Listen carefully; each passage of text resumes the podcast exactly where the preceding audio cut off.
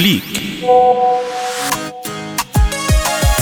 إطلالة يومية على وسائل التواصل الاجتماعي.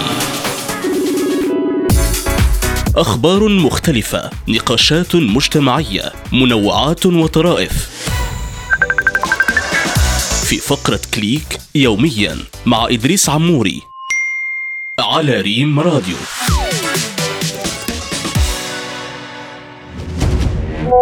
نقاش افتراضي.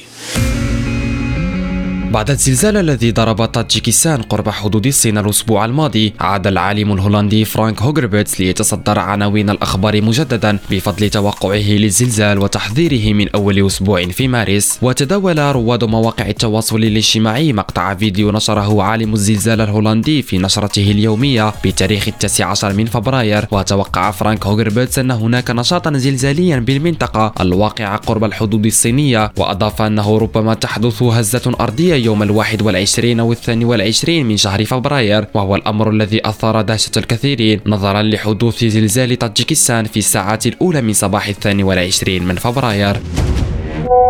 تدوينات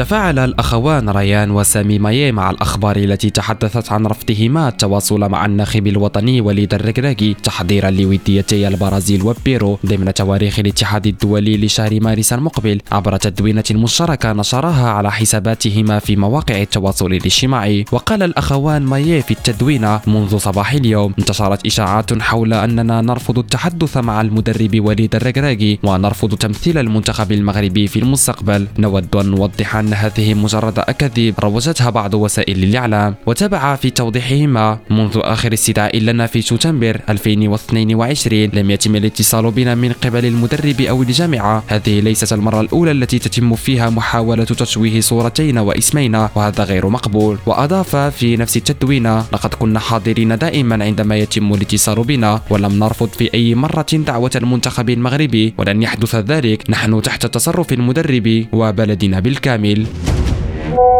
منوعات. أنذرت منصة تويتر مستخدميها بأنهم قد يفقدون إمكانية استخدام المصادقة المكونة من عاملين 2FA عبر الرسائل النصية SMS في حال لم يشتركوا في خدمتها المدفوعة تويتر بلو التي تكلف 8 دولارات شهريا. وأفادت تويتر بأن القرار سيصبح ساريا اعتبارا من العشرين من مارس القادم فبدلا من الاكتفاء بإدخال كلمة المرور فحسب لتسجيل الدخول. ستطالب أيضا بإدخال رمز أو استخدام مفتاح الأمان إذ تعمل هذه الخطوة الإضافية على ضمان تمكن يمكنك أنت وحدك من الوصول إلى حسابك ويمكن توثيق تسجيل الدخول عبر الجهاز المكتبي أو عبر تطبيق المصادقة أو عبر مفتاح أمان أو عبر رسالة نصية وهي الطريقة التي سيحرم منها غير المشتركين في تويتر بلو. كليك. إطلالة يومية على وسائل التواصل الاجتماعي. أخبار مختلفة نقاشات مجتمعية منوعات وطرائف.